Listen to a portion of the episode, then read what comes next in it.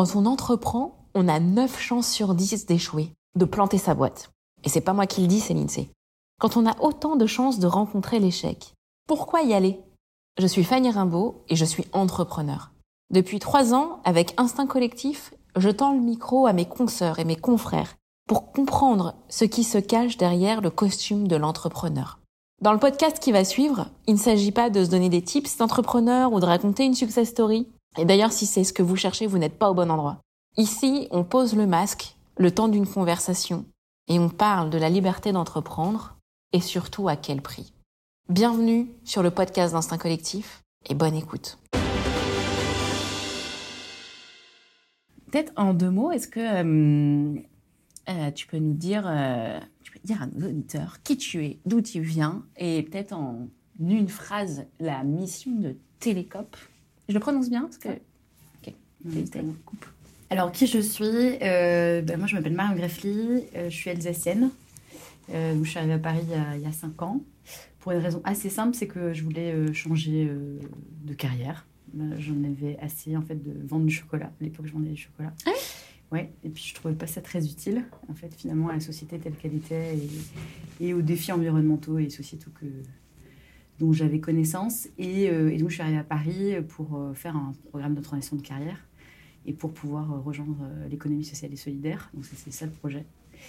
Et ensuite, j'ai découvert, je dirais, le monde merveilleux des coopératives à l'intérieur de ce que c'est que l'ESS, la grande famille de l'ESS. Et en fait, j'ai trouvé que ça remplissait tous mes critères, c'est-à-dire une juste répartition des richesses, un, une réponse innovante aux enjeux environnementaux et sociétaux, et pour finir, le sens du collectif. Et ça, c'est un point pour moi qui est très important dans mon engagement. C'est que je pense que en tant que personne, en tant qu'entrepreneur, on peut faire beaucoup de choses.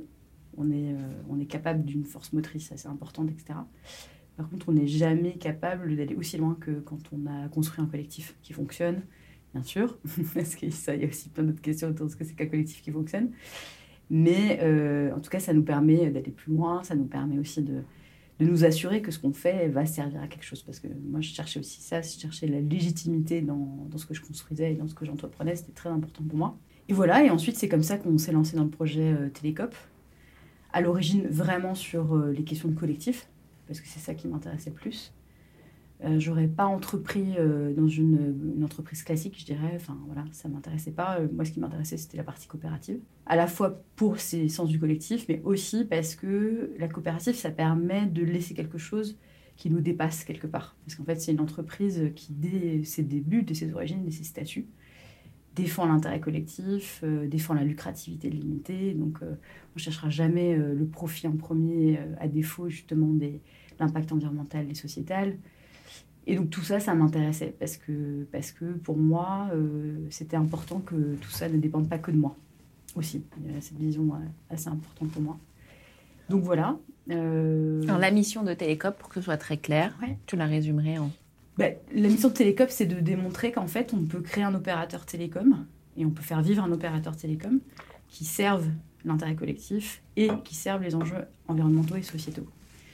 Et en fait, c'est comment on fait pour mettre euh, les numériques au service en fait, de la société et au service justement de la construction d'une société qui est plus juste et qui est vivable et durable. Alors là, il faut quand même que tu nous expliques du coup comment on passe de je vends des chocolats en Alsace à je révolutionne l'industrie des télécoms quoi. c'est peut-être pas que par une formation à l'ESS, enfin en passant par une formation à l'ESS, non, non, non. Alors ça, c'est sûr que ça a été le déclencheur parce que euh, justement, euh, bah, c'est ce que je disais tout à l'heure, j'ai rencontré un collectif de gens qui, euh, qui étaient engagés, qui pensaient comme moi, qui avaient aussi envie de s'engager concrètement pour ces sujets-là. Donc en fait, c'était un catalyseur. C'était la possible. Je me suis dit, bah, en fait, je suis pas la seule à penser ça. Parce que quand on est dans le monde un peu capitaliste classique, on a vite l'impression d'être seul. On a vite l'impression que bah, qu'en fait, euh, pourquoi on veut changer les règles du jeu Après tout, on est entouré de gens qui croient à cette vision du profit. Euh, Donc, euh, je pense que oui, c'est un catalyseur. Par contre, je pense que les sources de mon engagement, c'est assez clair. C'est déjà, c'est des, moments de vie. Enfin, voilà, j'ai une maladie assez grave il y a quelques années qui m'ont beaucoup euh, questionné et ben, en fait qui m'ont qui m'ont poussé à me recentrer en fait hein. Parce que je pense que cette maladie elle vient euh, d'une profonde dissonance en moi hein, sur euh, bah, concrètement le temps que je passais à vendre de manière acharnée du chocolat quoi pour le faire simple et finalement les catastrophes que je constatais dans le monde. Enfin moi j'ai commencé à travailler j'étais en 2000 2012, ouais, ça fait 10 ans tout pile. Et là, euh, bah, les rapports du GIEC euh, se sortaient les uns après les autres, mais on n'entendait pas parler. Euh, on commençait à connaître les premières sécheresses, les premiers moments clés de réchauffement, les premiers incendies, enfin tous ces trucs-là. Maintenant, c'est monnaie courante, mais en fait, c'était déjà là avant. Et voilà, et je pense que ça m'a beaucoup questionné. J'ai aussi, je suis devenue marraine d'une petite fille qui est, qui est née aussi à ce moment-là. Et euh, voilà, et donc ça je me suis dit, mais en fait, c'est quoi qu'on va leur laisser euh, En fait, c'est, voilà, moi, je suis peut-être la dernière génération qui va à peu près vivre une vie euh, normale, mais ça va pas être le cas pour ces enfants-là. Donc voilà, donc tout ça a fait qu'à un moment donné, effectivement, bah, c'était plus possible, tout simplement. C'était plus possible, mon plein d'incidents de la vie, des événements, etc. c'était plus possible. je pense que j'ai vécu ce moment de dissonance cognitive totale où je ne savais plus pourquoi je me levais le matin, ça n'avait aucun sens. Et ben, du coup, il fallait remettre les choses en place. Il fallait remettre les choses en place. Et, euh, et je pense que oui, euh, mon départ à Paris, euh, les questions aussi, enfin voilà, le groupe que j'ai rejoint, le collectif que j'ai rejoint, etc., c'était une première façon de trouver une réponse à ça. Et puis de continuer à expérimenter, de continuer à me renseigner, parce que quand, une fois qu'on s'est dit ça, que oui, on n'est pas à la bonne place, bon, il bah, faut trouver quelle est la bonne place, et puis sous-entendu qu'il y ait une bonne place. Enfin, je pense qu'en plus, c'est des choses qui sont évolutive, et puis il faut accepter que c'est évolutif, c'est pas grave. Et puis je pense que dans ma réflexion, il y avait aussi toute une question euh, avec l'argent. Il y avait vraiment une réflexion forte euh, de ce que c'était pour moi que l'argent. Parce que je pense que bah, dans les carrières classiques, quand on rentre dans des grandes multinationales comme je l'ai fait, eh ben on sait qu'on va gagner très bien sa vie. Et puis moi j'étais partie pour gagner très bien ma vie, j'ai gravissé les échelons, enfin voilà, tout se passait bien. Mais, euh, mais en fait, je me suis rendu compte que moi, ça ne m'apportait pas de. Ça m'apportait rien. En fait, c'est. Bon, voilà, ça m'apportait une façon de vivre, une façon d'acheter à manger, c'est autre chose. Mais plus d'argent ne m'apportait rien. Enfin, pas de. Je sais pas, pas d'intérêt particulier, quoi, hein, tout simplement. Je crois que j'étais complètement désintéressée. Mais bon, il a fallu quand même revoir mes habitudes, parce que en fait, tout ça, ça crée des habitudes. J'ai renoncé à ma voiture, j'ai renoncé à l'avion, j'ai renoncé à un tas de choses comme ça. Puis au fur et à mesure que je renonçais, euh, je me suis dit, en fait, c'est pas mal. je suis bien comme ça. Et euh, je suis bien, je suis heureuse, je suis euh, épanouie. et voilà, et donc au fait, tout ça, ça a été un cheminement à la fois personnel de ma réflexion, de savoir qu'est-ce que je faisais de tout ça, qu'est-ce que je faisais de ce rapport à l'argent, qu'est-ce que je faisais de ce rapport à la réussite, c'était quoi la réussite? Et, et lié à toutes mes, finalement, bah, tout ce que je découvrais en fait euh, sur ces impacts environnementaux et sociétaux, de savoir comment est-ce qu'on fait pour construire une, société plus juste, etc. Ben, ça m'a plu. Ça m'a plu et donc je me suis dit en fait, euh, bah oui, ça, ça pourrait être ma juste place. Après, il fait, je pense que le, chemin que j'ai suivi maintenant, c'est c'est un chemin, mais j'aurais pu en suivre peut-être d'autres, je sais pas. Mais en tout cas, celui-là, il me convient très bien. Et euh, il me convient très bien, mais je pense qu'il évoluera et, et ça sera très bien aussi. Ok, j'ai quand même envie, de, parce que j'ai envie d'évacuer ce sujet des télécoms. Ouais. Ok? Ah, Parce que justement, il y a tout un domaine de questions là sur le, le, le, véhicule euh, de l'entrepreneuriat comme outil de aussi de développement personnel et de développement de la société. Donc ça, je vais le garder pour après. Mais disrupter les télécoms, euh, comment tu comment tu t'y prends? Quel, euh, On parle pas d'un secteur simple à appréhender. Enfin, en tout cas, là, comme ça, je me dit c'est quand même quelque chose qu'il faut, qu'il faut bien comprendre. Donc, euh, qu'est-ce qui s'est passé? Alors, c'est. En fait, je pense que c'est aussi partie d'une révolte, quelque part, ce truc-là. En fait, aujourd'hui, les télécoms, c'est un, un, secteur qui est hyper concentré, qui est tenu par quelques acteurs, notamment pas mal d'hommes d'affaires richissimes. Hein. Parce que historiquement, c'est aussi un, un secteur d'État, enfin, je veux dire, une industrie de l'État, quoi, un service public. Exactement. Et en fait, c'est. Moi, ça, ça m'a questionné énormément. Je me suis dit, mais en fait, c'est quand même bizarre que quelque chose qui soit au cœur, finalement, qui devienne au cœur de nos vies, en fait. Hein. C'est un besoin essentiel, de communiquer, en fait. C'est un besoin essentiel. C'est pas au même titre que s'alimenter et boire, on est d'accord, mais c'est un besoin essentiel. On est un animal social, en fait, ça passe par là. Ok. En fait, ce qui m'a vraiment perturbée, c'est le fait de me rendre compte que dans ce secteur-là, tout était concentré dans les mains de quelques-uns, donc à la fois de quelques entreprises, mais surtout derrière quelques euh, hommes d'affaires richissimes. Enfin voilà, des hommes en plus d'affaires richissimes. Enfin, il y, a vraiment un truc qui ensuite en plus ont construit des, espèces de bah, des espèces de d'empire empire en fait et qui maintenant rachètent des médias enfin avec tout ce qu'on sait derrière hein. enfin il y a aussi ça il y a tout ce monde ce, tout ce cette collusion là moi qui m'a vraiment énormément euh, gênée et puis en fait révoltée parce que euh, moi, je me pose beaucoup de questions sur bah, notre démocratie, sur l'état de notre démocratie actuelle, sur la façon dont on permet finalement aux citoyens de participer, aux, citoyens aussi de s'engager, etc. Aujourd'hui, on parle plus vraiment aux, citoyens, on parle aux consommateurs, on parle aux clients, on lui vend des trucs de prix, enfin, on lui vend, voilà. Enfin, en fait, euh, c'est, pour moi, c'est, ça, c'est hyper problématique. On parle beaucoup aussi, enfin, j'ai l'impression qu'on parle de plus en plus aux citoyens, non? Oui, je t'interromps. Mais, c'est nouveau, ça. Oui, Ouais, je, suis d'accord, et ça, c'est une bonne nouvelle. Mais euh, pour moi, c'est encore, euh, c'est encore balbutiant, quoi. Hein. Notamment quand tu, quand tu vois après, parce que les télécoms, c'est la porte d'entrée vers le numérique. Hein, donc, euh, le numérique, c'est après tous ces mastodons, notamment les GAFAM, etc., qui sont en train quand même de grignoter à la fois notre temps, parce que c'est ça dont on se parle, c'est la chose qu'on a le plus précieux, c'est notre temps, à mon avis. Euh, c'est la façon dont on peut se servir de notre temps, la façon dont on dédie notre temps, etc. C'est ça qui est pour moi le plus important pour nos vies, parce que ça, on ne peut pas l'acheter. C'est là et c'est tout. Et c'est un capital, et après, on, essaie d'en faire ce qu'on peut. Donc voilà, après, sous ce système des GAFAM, etc., euh, oui, la récupération de nos données, enfin oui, tout ça, en fait, tout ce monde-là qui se met en place, en fait, euh, dans cette vision numérique, ça m'a énormément questionné, notamment parce que j'ai pas vraiment eu l'impression qu'on a eu un débat là-dessus. De savoir c'est quoi la place du numérique dans notre société, j'ai pas vraiment l'impression qu'on a eu ce débat. Que c'est pas quelque chose dont on s'est emparé, en fait, tout simplement.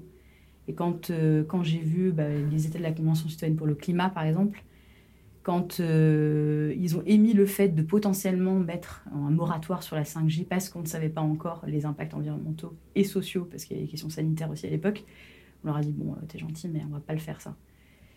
Et bien c'est problématique, parce qu'en fait, on n'a pas eu ce débat, enfin, on a permis plus ou moins de l'avoir, puis après, on l'a mis sous cloche, parce qu'on dit, bah non, mais en fait, c'est comme ça. À quoi, à quoi tu fais référence Et bien le, la Convention pour le climat. Oui, ok. Voilà. Proposer un moratoire sur le déploiement de la 5G à l'époque. Ok. Parce qu'il n'y avait aucune étude à l'époque environnementale ni sanitaire qui était sortie. Qui était, donc c'est plutôt normal, en fait, de dire, bah, en fait, on va d'abord vérifier s'il n'y a pas d'impact, etc. Et puis ensuite, on va se lancer. Et ben en fait, non, ça n'a pas été suivi. Euh, la 5G a été déployée avant euh, toute étude d'impact. Donc c'est problématique, c'est vraiment problématique. C'est problématique parce que ça sous-entend que de toute façon, euh, le numérique, c'est plus une question, c'est plus une question à l'heure actuelle qui est vraiment euh, une question démocratique, c'est une question purement économique. On le fait parce qu'on a besoin, on a besoin pour je sais pas quoi, vendre des choses. En plus, c'est pas très clair, hein, les, enjeux vraiment pour, pour les citoyens. Donc voilà, tout ça, ça m'a énormément questionné. Euh, nous, on est nés au, moment de ces débats sur la 5G, hein, puisque Télécop, euh, ben, un peu comme instinct collectif, est né, euh, ben, pas le premier jour du confinement, mais dans les 15, les 15 jours qui ont suivi, puisqu'on a signé les statuts de la coopérative à ce moment-là. Et tout s'est organisé en fait pendant cette période qui à la fois était intéressante parce que le numérique avait une place déterminante et nous permettait finalement de sortir aussi notre bah, en fait, de, caractère. Il y avait une incroyable mise en abîme euh, de, du sujet euh, sous-jacent. Euh. Exactement. J'avais en effet ça. Ben oui, c'est. vraiment très riche pour toi. Ben oui, parce que nous, en tant qu'entrepreneurs, quand on s'est retrouvés par rapport à ce moment-là, on s'est dit, en fait, là, on va vivre un moment où le numérique va être hyper important, hyper déterminant pour continuer à avoir une vie qui soit à peu près correcte, on va dire. Enfin, voilà, parce que je vais dire que ça parce que tout le monde l'a vécu de manière très différente, donc je ne vais pas me mettre dans la boîte de tout le monde. Mais, euh, mais pour nous, c'était, ça pouvait déjà préfigurer une autre place du numérique et potentiellement une place un peu plus dangereuse que ce qu'on avait pensé. Ah, vous voyiez le risque? Oui. Bah, D'ailleurs, dès le début, dès le premier confinement, on organisait hein, des soirées euh, détox digitales en disant euh, bon, bah là, en fait, on a passé tout on a passé toute la journée devant nos écrans parce qu'on était en visio, parce qu'on était etc. Bon, peut-être que ce soir, il faut peut-être qu'on décroche un petit peu. Et on organisait des soirées autour de ça, en fait, hein, pour notre communauté, pour les gens qui avaient envie de se lancer, etc. Vous l'organisiez comment? Eh ben, en digital, au début. Ah oui, d'accord. On donnait un, on donnait un gong en disant bon, bah voilà, euh, en fait, à 19h, on s'arrête. On s'arrête de servir du digital à 17h et puis on, vous les reprendre si vous voulez euh, plus tard. Mais en tout cas, faites, essayez de faire l'effort de laisser votre téléphone de côté pendant cette soirée-là. Quoi. Oui, nous, on, l'avait vu, euh, ce truc-là arriver. Après, c'était pas. euh, Enfin, dans notre positionnement et dans ma posture à moi, on sera jamais dans la culpabilisation, etc. C'est pas ça l'enjeu. L'enjeu, c'était de d'aider les gens à se poser des questions sur leur équilibre. En fait, de pouvoir aussi séparer vie pro, vie perso, quand c'est le bon moment, etc. Parce que, bah, en fait, euh, quand on a vu sortir les études après le confinement, bah, effectivement, on s'est bien rendu compte qu'il y a des moments où ça a été dur pour certaines personnes aussi, de, de vivre ce mélange, en fait, entre vie perso, vie pro, que le numérique, finalement, faisait que tout était un peu... euh, bah, que les, limites n'étaient plus claires, quoi. Donc, euh, voilà, donc c'est aussi un autre moment qui nous a pas mal questionné aussi sur euh, bah, qu'est-ce que Télécop pouvait apporter, en fait, là-dedans. Et c'est pour ça qu'on a choisi la forme coopérative. Donc, on a un opérateur télécom qui est en mon- monté en mode coopératif. Parce que l'enjeu de ça, c'était de pouvoir avoir un mode de gouvernance sur le principe d'une personne égale à une voix. C'est-à-dire que pour répondre aux enjeux d'hyperconcentration des richesses et du pouvoir, eh ben là, ça nous permettait d'avoir euh, un mode de scrutin, quelque part, un mode démocratique pour prendre nos décisions. Et ensuite, l'autre gros enjeu, c'était de pouvoir créer un lieu de débat, en fait, sur ce que c'est que le numérique. Et euh, de pouvoir finalement co-construire ensemble ce que c'était qu'un opérateur télécom euh, qui a vraiment cette portée d'intérêt collectif et d'impact environnemental et social. Parce que ça, c'était l'autre enjeu, c'était de ne pas le faire seul. Nous, on pense qu'on est des entrepreneurs, certes, mais on n'est pas des entrepreneurs sachants, en fait. Pour faire un truc euh, qui légitime, quelque chose qui peut se correspondre au plus grand nombre, bah, il fallait qu'on puisse se rapprocher, en fait, du plus grand nombre, ou créer des, lieux, des instances, des moments où vous pouvez prendre ce pouls-là. Ok. Est-ce que euh, dans ce modèle, euh, bah, quelles sont les limites, s'il y en a, du modèle Euh, Et Qu'est-ce que tu essayes de craquer tiens C'est une autre forme de. euh, on a, enfin, je veux dire, à part le business en lui-même, qu'on a, on a bien compris euh, Mm. ce que solutionne, enfin, en tout cas, ce qu'amène euh, Télé, Télécom. Mais pour y parvenir, qu'est-ce que tu essayes de craquer euh, C'est quoi les, et les, et les limites? Bah, on est sur un secteur euh, hyper concurrentiel, donc avec des très gros acteurs qui ont des budgets gigantesques. Enfin voilà, c'est c'est David contre Goliath, mais c'est vraiment un mini David contre très gros Goliath, quoi, si je peux dire ça. Donc en fait, un des trucs qu'on essaie de craquer, c'est, euh, j'allais dire, c'est le fait de vraiment émerger sur de base de valeurs différentes, quand on est les seuls à le défendre. Parce que, euh, en fait, quand on suit un mouvement et quand on développe quelque chose sur la base de quelque chose qui existe déjà, ou en tout cas euh, un frémissement, c'est plus facile parce que les gens sont habitués. Nous, on est beaucoup sur les notions de sobriété numérique, etc. La sobriété numérique, avant qu'elle soit reprise maintenant un peu par le, gouvernement, mais c'est très récent, nous, il y a deux ans et demi, euh, on n'était pas les seuls parce qu'il y a pas mal de structures et d'associations qui peuvent parler de ça. Mais en tout cas, on était le seul agent économique, on va dire, acteur économique qui peut, euh, qui parlait de sobriété numérique et qui le mettait dans son modèle économique. Donc ça, ce qui est sûr, c'est que, euh, bon, ben, oui, ça, c'est ce qu'on essaie de craquer, c'est de faire de la sobriété numérique quelque chose qui soit finalement le cœur de la réflexion maintenant sur les secteurs du numérique, sur les secteurs des télécoms de manière plus vaste. Donc ça, c'est un point euh, qu'on essaie de craquer et qui est loin d'être facile parce qu'en fait, c'est c'est à la fois, euh, j'allais dire presque culturel parce que maintenant, c'est question de changement de comportement. Il faut arriver justement aussi à, faire passer le fait que faire la sobriété numérique, eh bien, il y a un intérêt en fait à faire la sobriété numérique pour soi, pas seulement pour la planète, mais il y en a un... Enfin, c'est pour nous en fait l'intérêt. Et donc ce lien-là, il faut, il faut arriver à le faire, il faut arriver à le déclencher. Et c'est pas évident parce qu'en fait, le numérique aujourd'hui, c'est quelque chose qui est complètement, on va dire, euh, euh, impalpable. On nous a répété pendant des lustres que le numérique n'avait pas d'impact. Enfin, moi, je me rappellerai toujours de cette signature en bas de mail n'imprimez pas, euh, n'imprimez pas votre mail pour éviter de détruire l'environnement parce que c'était du papier. Enfin, les mails en soi ont déjà un impact. Oui, pour redire ce que on essaie de traquer, c'est craquer, c'est ça, c'est vraiment, c'est vraiment ces enjeux de, de sobriété numérique et en fait faire euh, en sorte que les impacts sociaux et environnementaux du numérique deviennent palpables. À la différence de ce que c'est classiquement que le, numérique, c'est-à-dire quelque chose d'impalpable. qui donne un peu cette impression d'être un peu dans l'air, de flotter, etc. Et donc, par essence, comme c'est pas physique, qui n'a pas d'impact en fait. Voilà. pour le coup, c'est vraiment un sujet qui me passionne parce que c'est précisément mon sujet d'entrepreneur que d'essayer de, mettre de la d'être concret sur les sujets du numérique. C'est ma partie chef d'entreprise, mais c'est pas c'est pas celle qui s'exprime euh, là. Mais du coup, en effet, je trouve que pour ma part, je trouve ça passionnant que d'essayer de rendre euh, concret le numérique, parce que c'est très étonnant cette chose où c'est une espèce d'abstraction, de, virtuel, où tu as l'impression que c'est pas que c'est pas tangible, alors que la base, c'est quand même des gros tuyaux euh, sous le sol et en fait, c'est très concret en vrai. Mais bon, euh, alors du coup, qu'est-ce que vous... Ce que je veux dire, c'est qu'une fois qu'on a cette base-là, on peut raconter plein d'histoires. On doit... Euh, c'est vrai que tout l'art de la, de la, du récit doit, doit prendre son sens, doit prendre corps pour transmettre. Vous, qu'est-ce qui marche? Qu'est-ce qui a marché dans cette euh, sensibilisation? À la sobriété Est-ce que tu vois des choses qui, qui marchent, qui marchent pas auprès de votre public?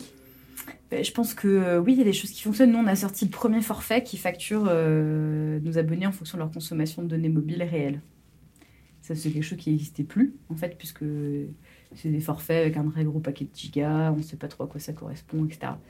Ça, ça fonctionne parce que, euh, même pour les gens qui passent pas forcément chez nous, ça fonctionne parce que les gens vont chercher ce qu'ils consomment, ils vont prendre conscience du fait que, ben, en fait, non, la donnée mobile, c'est quelque chose qui est qui est euh, mesurable hein, au même niveau que l'eau, que l'électricité, etc. C'est aussi dans cette logique-là, en fait.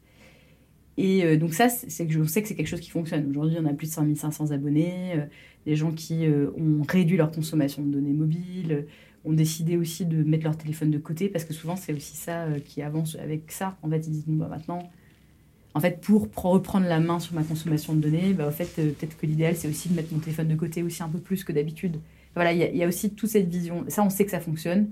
Et on sait que, en fait, à partir du moment où il y a un acteur qui, te dit, en fait, c'est OK de pas être tout le temps sur ton téléphone et de pas répondre à toutes les sollicitations et aussi de pas changer ton téléphone tout le temps. Parce que nous, en fait, par exemple, on vend pas de téléphone.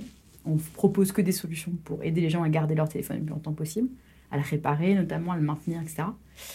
Et ben en fait, quand, tout ça, on le dit, et quand on est plusieurs à le dire, ben, en fait, euh, c'est encore une fois cette force du, collectif qui euh, nous permet de ben, finalement de ne pas être d'accord en fait avec cette vision capitaliste de euh, ben, je vais changer mon téléphone tous les deux ans. Enfin, c'est un exemple très concret, mais ça, ça permet de s'absoudre ça en fait. Donc oui, ça, on voit que ça fonctionne. Les gens, quand ils sont chez nous, ils gardent leur téléphone plus longtemps, ils ont moins envie et moins besoin de le changer. Enfin voilà, tout ça, c'est des choses qui fonctionnent. Oui, on peut imaginer que vous touchez un cœur de. Votre cœur de cible est peut-être déjà sensibilisé à, à, rechercher une solution euh, responsable dans la mobilité ou... Enfin, tu penses que vous avez converti les gens? Ah, C'est même sûr, ouais. On a fait des études là-dessus. Et euh, en fait, nous, ce qu'on leur demande quand ils passent chez nous, c'est de nous dire combien ils consomment de données mobiles. Et au fur et à mesure, on fait l'étude et on regarde si, euh, effectivement, bah, ce qu'on leur propose fait, par exemple, en sorte qu'ils consomment moins de données mobiles. Et c'est le cas, en fait, c'est le cas pour la quasi-totalité de nos clients, ou alors ils sont à peu près égales, enfin voilà, enfin, ça va dépendre aussi un peu des profils. Mais oui, oui, c'est le cas, en fait, c'est le cas. Mais, mais aussi pour la simple et bonne raison que, euh, en fait, on est le seul acteur qui encourage les gens, euh, ne serait-ce qu'à regarder leur consommation de données mobiles. Hmm. Donc, et comme c'est quelque chose qu'on rend obligatoire dans le parcours de souscription, tout simplement, en passant chez Télécom, bon, bah, en fait, c'est un passage obligé. On se pose naturellement ces questions. Donc c'est euh, oui oui c'est sûr. en tout cas les études qu'on a fait euh, le démontrent. Euh, et, après moi je trouve qu'il n'y a rien d'étonnant parce que comme encore une fois c'est parce que ben on, se prend le temps de s'interroger et nous on les interroge les gens avant qu'ils arrivent chez nous pour qu'ils se se réinterrogent sur leurs usages et qu'ils regardent leur consommation enfin etc. Donc donc ça je pense que ça fonctionne. Et ensuite encore une fois je pense que ce qui fonctionne aussi c'est vraiment le fait de se retrouver aussi dans une communauté de gens qui euh, ben, pensent aussi un peu finalement comme nous. Et ça fait du bien en fait de, se retrouver euh, dans, ces collectifs-là, parce que c'est des collectifs qui aident à l'action en fait, tout simplement, qui aident à agir. Et, euh, moi je crois beaucoup là-dedans en fait. Je crois beaucoup dans le fait que tout seul, ben, c'est pas facile de s'y retrouver, etc. C'est pour ça qu'on a une coopérative et que les gens, au-delà d'être clients, ils peuvent aussi devenir sociétaires. Ils peuvent aussi prendre une part sociale dans la structure pour voter hein, lors de l'Assemblée générale, pour participer euh, à la co-construction des services la coopérative. Là, on a presque 1000 sociétaires en plus de, tous nos abonnés. Et ça, ça permet aussi, euh, quelque part, euh, en fait, de, de, rejoindre un collectif. De rejoindre un collectif, de, du coup, s'informer, de comprendre, en fait, d'autant mieux comment ça fonctionne que le numérique, puisqu'on fait plein de formations, etc., sur ces sujets. Et, euh, et je pense qu'aussi, la clé là-dedans, parce qu'en fait, tu m'as posé la question en me disant, mais c'est compliqué, en fait, le numérique, c'est compliqué les télécoms. Enfin, ça paraît compliqué. Moi, je viens pas du domaine des, télécoms. Aucun, d'ailleurs, euh, des autres cofondateurs de télécoms ne vient de ce domaine-là. C'était aussi ça qu'on voulait faire comme démonstration, en fait. C'était qu'en tant que citoyen, qui n'avons aucune spécialité là-dedans, pas d'ingénieur en télécom, rien, en fait, on est capable de monter un opérateur télécom. Oui, c'est beaucoup de travail. Hein. Je dis pas que c'est facile, mais c'est possible. C'était aussi pour dire, en fait, euh, ce secteur-là qui est tellement nécessaire à notre, capacité de communiquer, euh, en fait, euh, il peut aussi être détenu par des citoyens, mais juste des simples citoyens. Je pense qu'on est des simples citoyens. Et c'était ça aussi qu'il y avait derrière cette, ce, cette réflexion-là. Et, et c'est ce qu'il y a derrière aussi ce qu'on amène, je pense. Si tu imagines. Ouais, si tu t'imagines dans 10 ans, tu serais satisfaite si quoi? C'est assez compliqué. Alors, je pense sur mon secteur, je serais satisfaite si si d'autres opérateurs en fait se lancent dans la sobriété numérique. Nous, on a fait ça pour ça. On n'a pas fait, on n'a pas fait Télécom pour qu'il devienne le premier opérateur de France. On a fait ça pour que d'autres opérateurs télécom changent, parce qu'on n'a plus le temps en fait euh, d'attendre de grandir. Il faut aussi que les autres prennent le, prennent le pas. Donc ça c'est un premier point. Euh, on commence à avoir deux trois trucs, donc on est content. Et je pense que c'est aussi parce c'est que c'est une sorte de MVP de l'industrie, quoi? Oui, oui, je pense que le but hein, de Télécom, c'était de montrer qu'on pouvait construire un autre type d'opérateur télécom, basé sur d'autres valeurs et, euh, et, qui puisse servir à autre chose, en fait, qu'un euh, véhicule purement capitaliste. Donc, qui puisse servir à, encore une fois, créer un monde plus durable, plus vivable et euh, qui soit plus solidaire. Enfin, c'est ça le, le, but. Donc, je pense que euh, si ça arrive chez d'autres opérateurs, nous, on sera très contents. Vraiment, c'est bon, un de nos objectifs, hein, clairement. Donc voilà. Et puis, euh, on aime bien servir de prétexte même à ce que des offres soient lancées. Enfin, très content que ça puisse arriver. Quoi. Ensuite, euh, je pense que le deuxième point, je pense qu'on sera aussi très content de voir le mouvement coopératif beaucoup plus fort que ce qu'il n'est aujourd'hui. Parce que pour moi, en fait, euh, fin du monde n'ira pas sans fin du mois. Et nos modèles, en fait, ils démontrent qu'en fait, on peut travailler sur d'autres bases de répartition de la richesse, de répartition du pouvoir. D'autant enfin, plus parce qu'on sait qu'aujourd'hui, la concentration du pouvoir, la concentration des richesses est une des explications qui mène aujourd'hui euh, ce système dans lequel on vit à sa perte. Quoi. Et pour ça, il faut égaliser tout ça. Il faut redonner du pouvoir aux gens, il faut redonner du, il faut donner du pouvoir euh, à, chacune, à chacun et chacune d'entre nous. Et il faut arrêter de le concentrer dans quelques mains euh, du capital, quoi, clairement. Et ce modèle coopératif, il est une réponse à ça. Et donc nous, on sera aussi très contents de voir que de plus en plus de coopératives euh, à la fois se créent, mais surtout se développent, deviennent des entreprises importantes de chacun de leurs secteurs d'activité, comme il y a déjà des gros exemples, hein, la NEF par exemple sur le secteur bancaire, Enercop sur le secteur de l'énergie, etc. C'est des acteurs qui aujourd'hui bon, bah, ont plus de 100 000 clients, etc. Donc c'est encore des petits acteurs à l'échelle du secteur, mais là, il se passe quelque chose. Il y a quelque chose qui est en train de prendre des proportions énormes. Hein. On voit avec la NEF leur campagne euh, actuellement de financement. Il y a un, réel envie, un réel besoin en fait des citoyens que les choses changent. Et en fait, les coopératives, telles que euh, le mouvement des licornes, par exemple, dont on fait partie, c'est un réceptacle à ça, c'est un réceptacle à cette énergie parce que c'est euh, les entreprises des citoyens, de qui veut en fait mais toujours sur ce principe d'une personne égale à une voix. Donc là, euh, on règle le problème des concentrations, etc. Donc euh, ça, c'est un deuxième point. Ça, c'est un deuxième point sur lequel on serait très fiers, je pense, parce que encore une fois, le, oui, le secteur des télécoms, c'est notre secteur, c'est le secteur sur lequel on est positionné, mais nous, on le voit d'une manière plus systémique, en fait. Hein. On le voit euh, comme étant un axe, nous, nous, au cœur de notre activité, c'est la coopération avec les autres acteurs, d'autres secteurs d'activité, mais qui portent les mêmes valeurs puisque le but c'est vraiment de faire système en fait, c'est de montrer que ok, le système tel qu'il existe aujourd'hui bah, ça fonctionne pas, ça fonctionne plus. On a vu les limites, c'est bon, enfin, on va arrêter de faire le même, euh, le même conseil à chaque fois. Donc maintenant, on va proposer un autre système, qui est non pas un système alternatif, hein, parce qu'alternatif voudrait dire qu'il est plus faible que l'autre, mais un système qui permet de remplir tous les enjeux auxquels on a besoin de remplir, c'est tout. Donc euh, voilà, donc pour moi, c'est le, c'est le système qui doit dominer l'autre. Et voilà, et c'est ça dont je serais très fière aussi. Un citoyen, une voix, et j'aimerais bien reparler de ta voix, du coup, euh, de ce que ça représente pour toi de d'entreprendre, puisque au début de la conversation, euh, ce qui m'a semblé assez évident, mais je, je veux bien t'entendre là-dessus, hein, c'est la fonction euh, euh, presque thérapeutique, curative en fait du, projet. Du coup, enfin, et même, j'ai vraiment eu l'impression que c'était particulièrement vrai dans ton histoire. Enfin, je veux dire, il s'avère que j'ai un biais, c'est que je pense que c'est le cas pour tous les entrepreneurs. Donc, euh, et après, ça dépend des doses, tu vois. Et il m'a semblé que voilà, c'était vraiment, euh, vraiment quelque chose d'important dans, ton histoire. Mais donc, euh, du coup, j'aimerais bien en parler, voir quel est ton regard là-dessus. Et voilà, et comment, si, si on dit qu'il y a un- une forme de soin, euh, comment tu, comment apprécies le, la cure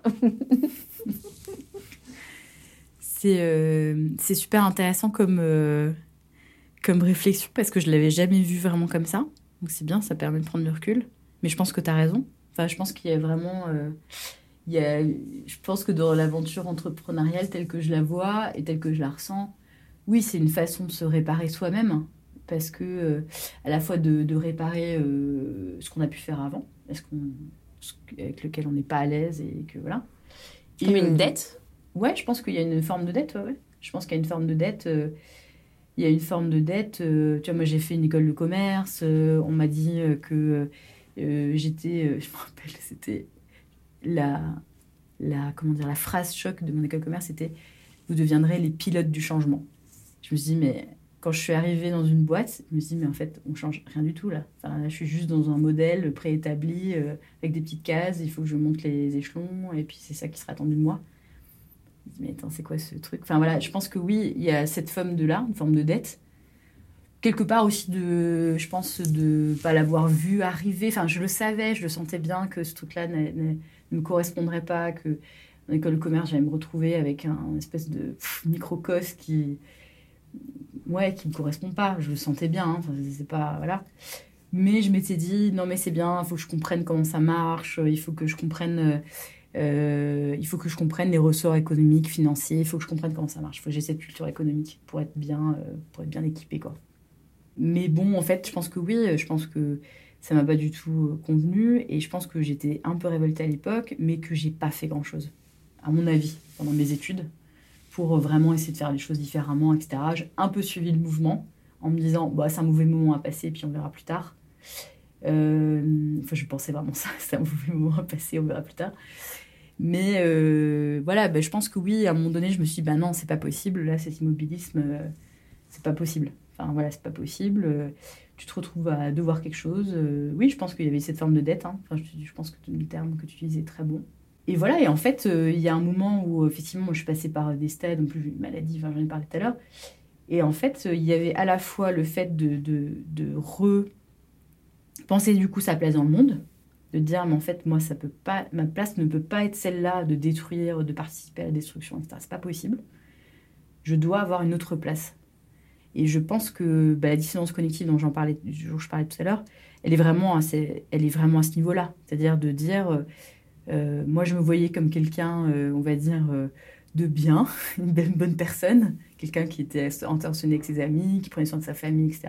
Mais bon, dans mon travail, c'était pas vraiment ça, quoi. Donc, euh, je pense que, oui, je pense que c'était aussi ça, euh, l'aspect curatif. C'est-à-dire que, euh, bah, en fait, euh, bah, en fait bon, t'as fait, t'as pas fait que des belles choses. Maintenant, il faut tout réaligner, quoi. Je dis pas que tout ce que je fais est parfait, mais je pense qu'il y a cette ça. Mais du coup, là, comment ça va?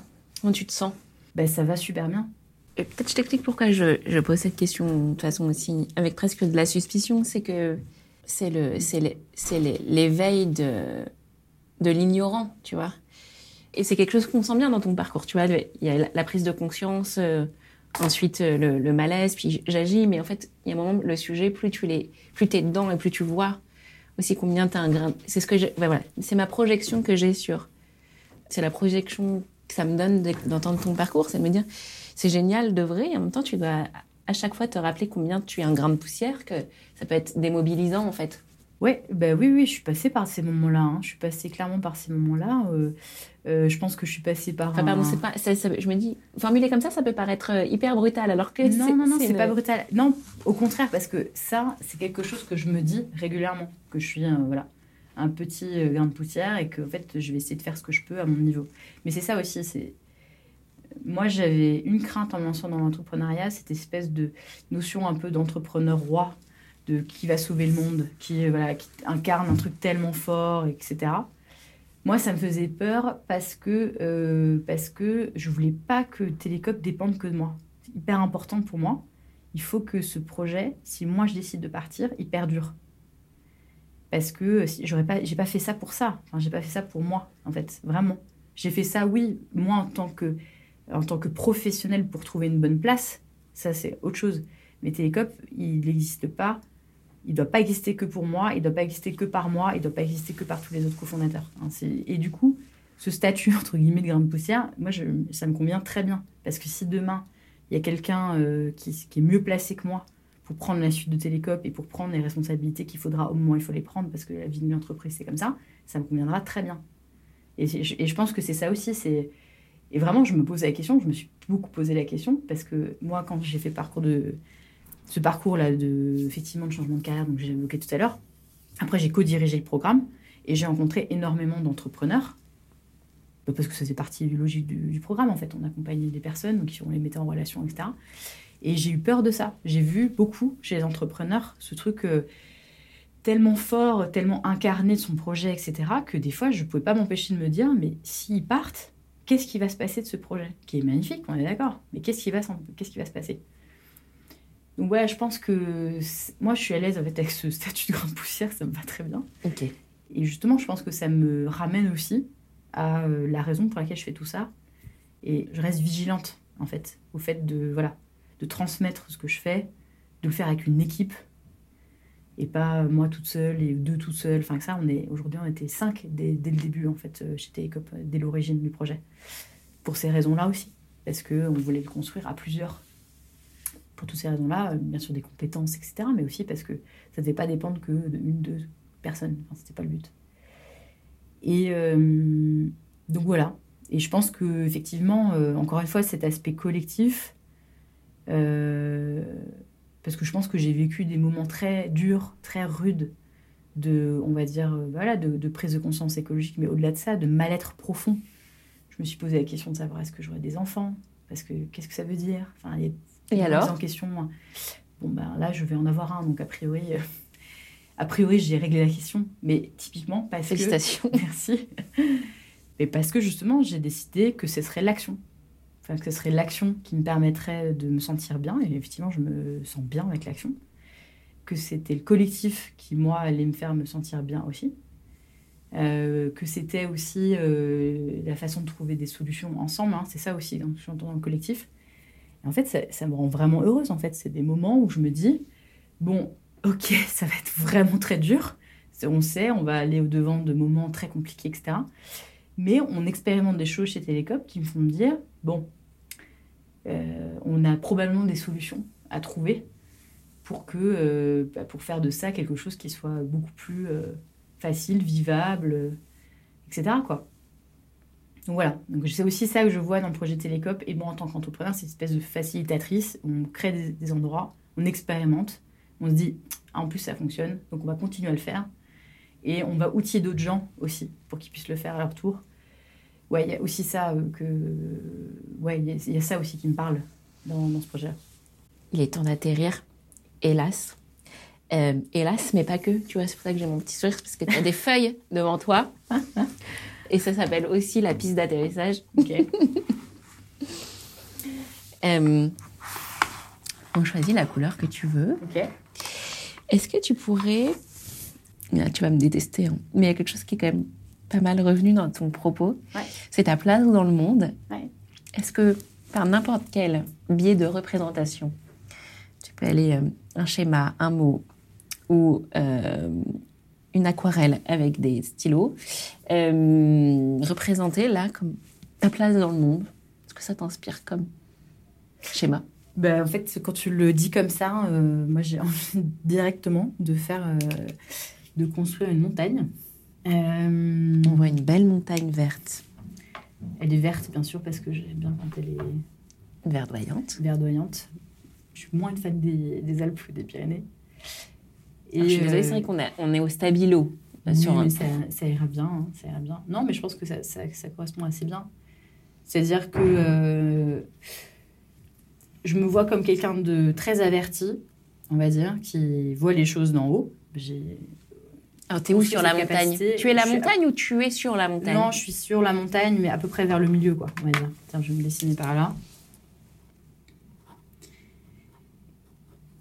Et, euh, et parce que je souris hein, normalement plutôt pas mal, en tout cas. Et euh, je pense que je suis au milieu parce que bon, bah, j'ai pas complètement fini mon cheminement. Et puis, bon, est-ce qu'on finit vraiment un jour? Enfin, pff, je pense que je serai jamais là-haut, mais ça m'intéresse pas. Euh, et je suis, euh, je suis, ouais, je suis par là parce que euh, je suis par là parce que j'aime bien avoir une vue d'ensemble. J'aime bien comprendre. Là, je t'ai parlé du numérique parce que c'est du télécop. Mais comme tu l'as probablement senti, pour moi, tout ça, c'est imbriqué dans plein d'autres choses, etc. On peut pas juste traiter un point isolément de tout ce qu'il y a autour. Donc moi, je me vois un peu là-haut parce que j'aime avoir cette vue d'ensemble et je pense que j'ai une bonne vue d'ensemble, de compréhension des enjeux, etc.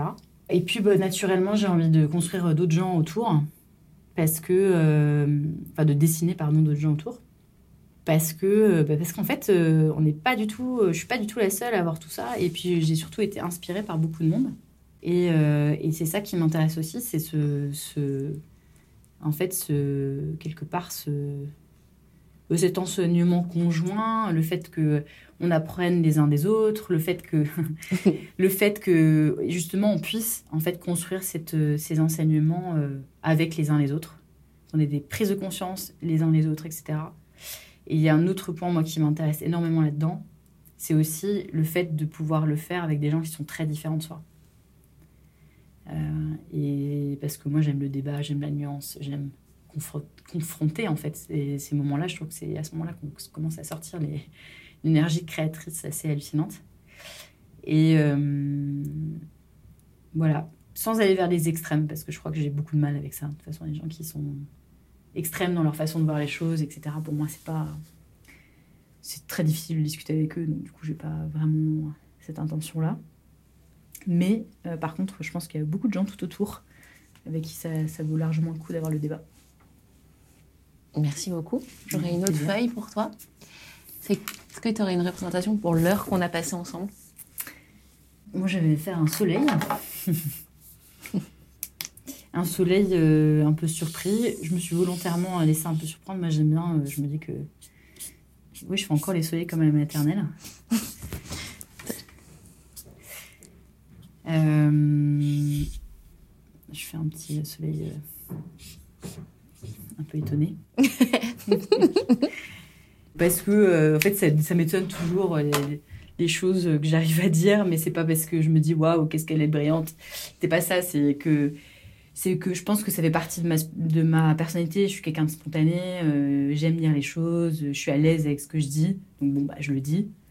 Et en fait, ben, des fois, ça me conforte un peu dans le fait de me dire oui, bon, bah, ça ira, tu suivras toujours ta route. Et puis, euh, et puis, bah, si ça, et puis tu seras OK avec le fait de bifurquer, et puis euh, voilà. Et, et c'est, en fait, c'est des moments qui me, qui me rassurent aussi dans, dans ce que je suis et dans ce que j'ai, dans ce que j'ai euh, gagné en expérience, on va dire, et en maturité aussi. Ça, c'est un beau moment de conclusion. Écoute, tant mieux. Merci beaucoup, Marion. Avec plaisir. Ça y est, la conversation est finie. J'espère que vous avez passé un bon moment avec nous. Et si c'est le cas, mentionnez-le sur vos réseaux et votre chaîne de podcast préférée. Vos retours sont hyper précieux, c'est ce qui nous motive à continuer. D'ailleurs, si vous souhaitez prolonger la discussion, vous pouvez me retrouver sur LinkedIn.